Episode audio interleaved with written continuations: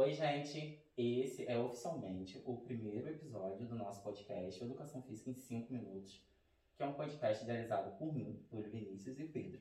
E não poderia ser diferente para o nosso primeiro episódio, com uma convidada, a gente chamar a nossa querida professora Aline para falar sobre é, deficiente na educação física, sabe? Sobre a inserção dos deficientes na educação física, sobre a importância dos deficientes fazerem exercícios físicos. E com isso, eu quero que a Aline comece se apresentando, falando quem é você, para o pessoal. Primeiramente, gostaria de agradecer o Pedro e o Túlio pelo convite. É, parabenizá-los pela iniciativa, né? Muito importante esse tipo de iniciativa e falar de um assunto que, por mais que a gente ache que é tão antigo, é muito atual. Ainda há muito tabu no trabalho com pessoas com deficiência.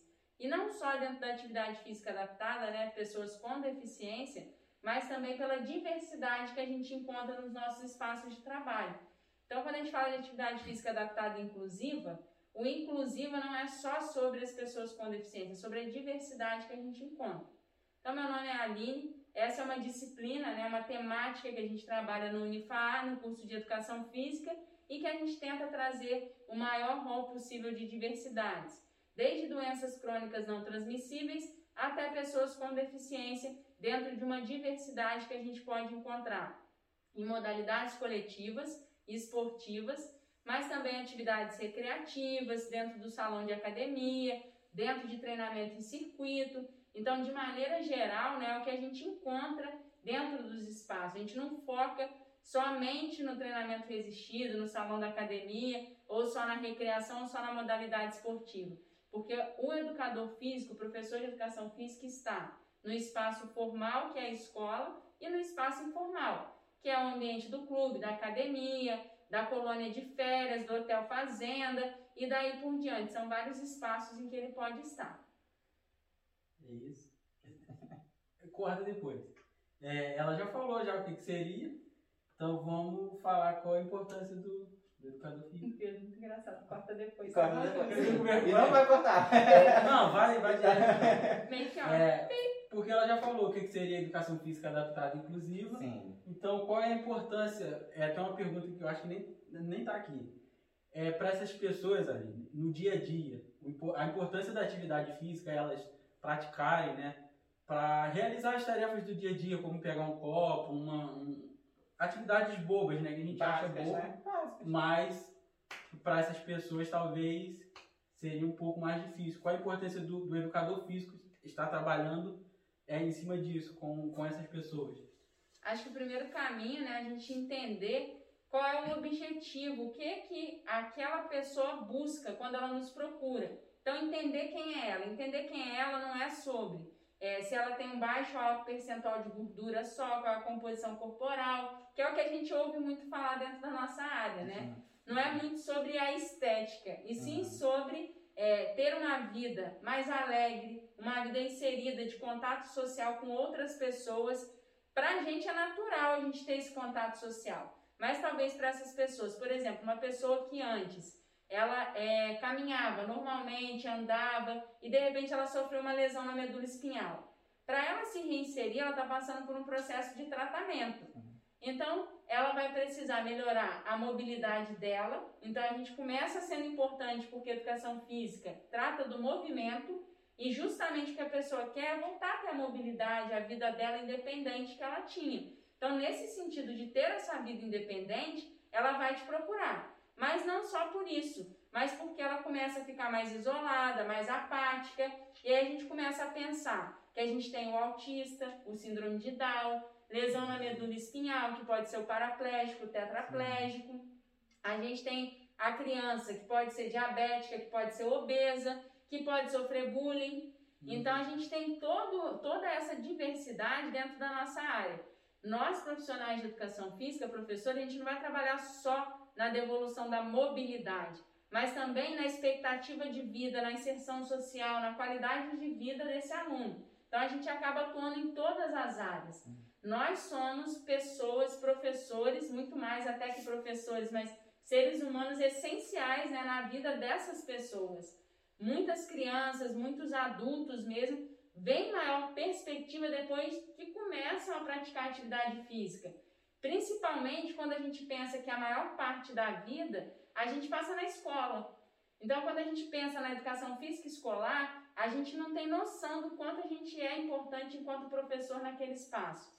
Para melhorar a qualidade de vida, fazer a criança gostar de atividade física, fazer com que ela se sinta, não se sinta excluída, né? Se ela é obesa ou se ela não é, se ela tem diabetes, se ela é hipertensa, se ela tem autismo, se ela tem algum tipo de deficiência. Então, na educação física é o lugar onde a gente tem um espaço e ela se sente completamente inserida. Ou deveria sentir-se, né? A gente sabe que não é todo espaço que isso acontece. Né? Então, é, as vivências que eu tenho mais próximas e que eu posso falar para vocês é de ver que as crianças são inseridas. Não há essa diferença. Ah, o Túlio tem algum tipo de deficiência ou algum tipo de doença, o Pedro também. Ah, o restante da turma não tem, então a gente vai deixar eles sentados, eles vão fazer atividade. Eu não tenho esse tipo de vivência. É, os espaços que eu tenho a oportunidade de trabalhar, vivenciar, a gente faz esse movimento de inserção, de evitar que isso aconteça.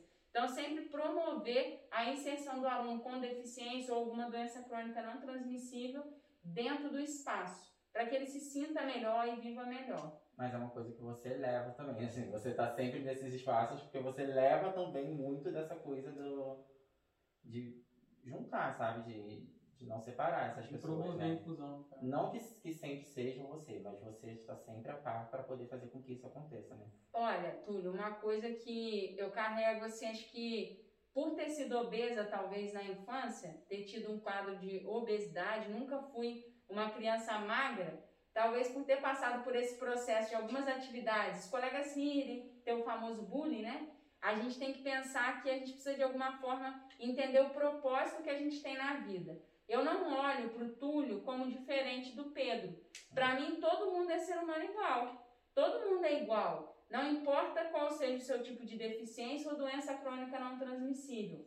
Para mim, isso nunca importou. Então, no, no meu trabalho no dia a dia, os grupos que eu costumo trabalhar, seja com é, luta, seja dentro do ambiente de um estúdio, como já trabalhei bastante no ambiente da academia, qualquer espaço, o que eu penso sempre é em todo mundo. Todo mundo tem que participar. Ah, hoje meu pé está doendo, estou com o pé machucado. Promover alguma atividade que faça essa inserção é, de todos os alunos dentro dessa diversidade, a vivência deles. Hum, Entendi. E é o que a senhora fala também nas aulas, que é importante a gente estar se colocando no lugar do próximo, né? Isso Porque daí. aí a gente vai ter a resiliência, vai pensar duas vezes no que, que vai fazer e tudo para promover a inclusão e o contexto todo que a gente está abordando aqui. Agora eu tenho uma pergunta para fazer para Ah, vocês. não. Quebrar as corta. O que vocês hoje, então a gente já está ao final da nossa disciplina, né? É, pensando na caminhada de vocês de vida e aqui dentro da faculdade, até aqui no terceiro período, né? Como que vocês veem vocês atuando no mercado de trabalho futuramente enquanto professores em relação à diversidade, à inclusão, à atividade física adaptada? O que, que vocês pensam sobre isso? Pra mim é engraçado, né, que você falou de uma coisa que eu não tinha pensado até então, porque a, a gente está acostumado a. Assim, eu não, eu não tenho essa proximidade tanto com pessoas deficientes e a gente está num ambiente de academia onde a gente não encontra essas pessoas exatamente por não ter, talvez, essa inclusão por conta do lugar. E, e a gente acha que por a gente estar no lugar à procura de beleza, todo mundo é assim. E na matéria eu aprendi que essas pessoas estão procurando realmente uma qualidade de vida, elas estão procurando, sabe, se inserir e se sentirem tão bem quanto e não tem nada a ver sobre beleza. Então eu aprendi muito que, que a gente tem que levar essas pessoas para esses lugares, não com o mesmo pensamento nosso, porque a gente quer uma coisa totalmente diferente da dela, e tudo que ela quer é poder fazer um simples movimento de pegar um copo, que pra gente é uma coisa banal. E eu nunca tinha parado para pensar nisso. Que é isso que ela quer. Fazer algo que a gente tem como banal. E é direito, porque. Nossa, como você não pode ir e vir, sabe? E ela só quer trabalhar locomoção para tentar ir e vir. E isso não tinha passado na minha cabeça. Então, eu, eu já trabalhei na PAI, trabalhei por meses na PAI, quase um ano. E eu já tive contato né, com essas pessoas, fora desse âmbito da educação física, né? Fui professor deles. E, e engraçado que eu não tinha percebido isso, sabe? E foi na matéria agora que isso me veio à mente. Então, a ideia é trazer essas pessoas realmente para para exercícios físicos com a intenção de dar um estilo de vida melhor, assim, tão quanto que a gente tem e pra gente é, é banal. E a gente desmistifica essa coisa de só de beleza, de, de padrão, sabe? De estética. É, nossa, a gente passa a se sentir mal até, porque a gente reclama diariamente que não tá ficando bom bastante, sabe? Enquanto tem pessoas que só querem pegar um copo e não conseguem. Então acho que é isso que eu quero, é levar para essas pessoas uma melhor qualidade de, de vida. vida. Exatamente. Bom, é essa perspectiva, né? A gente conseguir Sim. inserir elas na sociedade de forma que elas não fiquem à margem, né? Não fiquem isoladas e, que, e sim que elas estejam sim. o tempo todo como deveria ser de forma natural, próximo de todos, né? Sim. Isso nunca poderia ser algo que é, fosse olhado como anormal, como foi durante anos, né? É, e até hoje, em alguns espaços, isso acontece. Desde, desde a opção sexual da pessoa, a orientação sexual dela, Sim. na verdade, até ela ter uma deficiência ou não. Sim. Isso hoje acontece. Então, o fato de você usar uma capinha diferente, por exemplo, as pessoas podem te julgar, rotular por conta disso.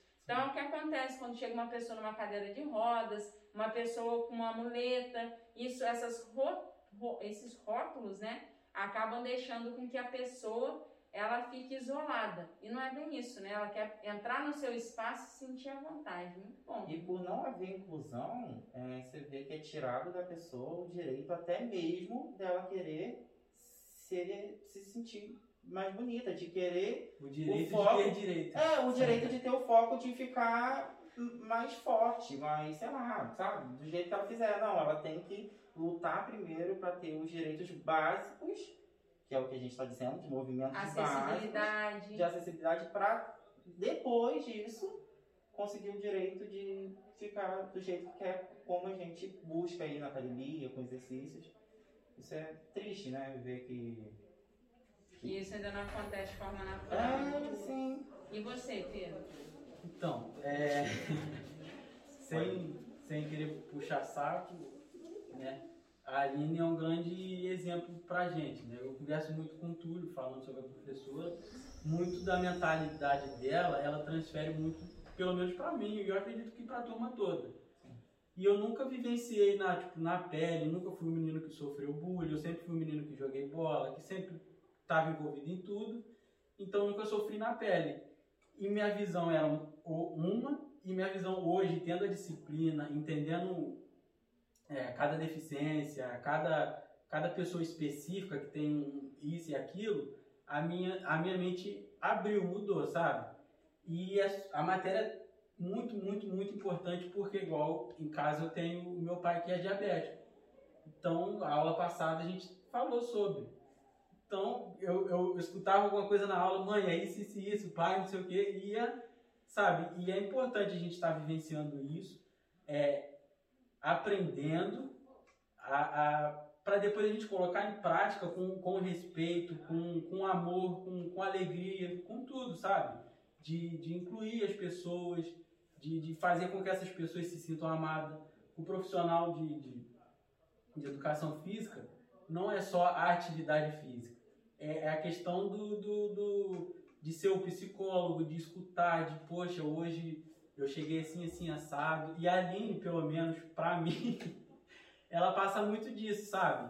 De, de, de ser um, um bom ouvinte, de, de, de incluir de tudo. E eu me vejo eu, um pouco dela. Eu me vejo futuramente, se Deus quiser, lutar tá igual.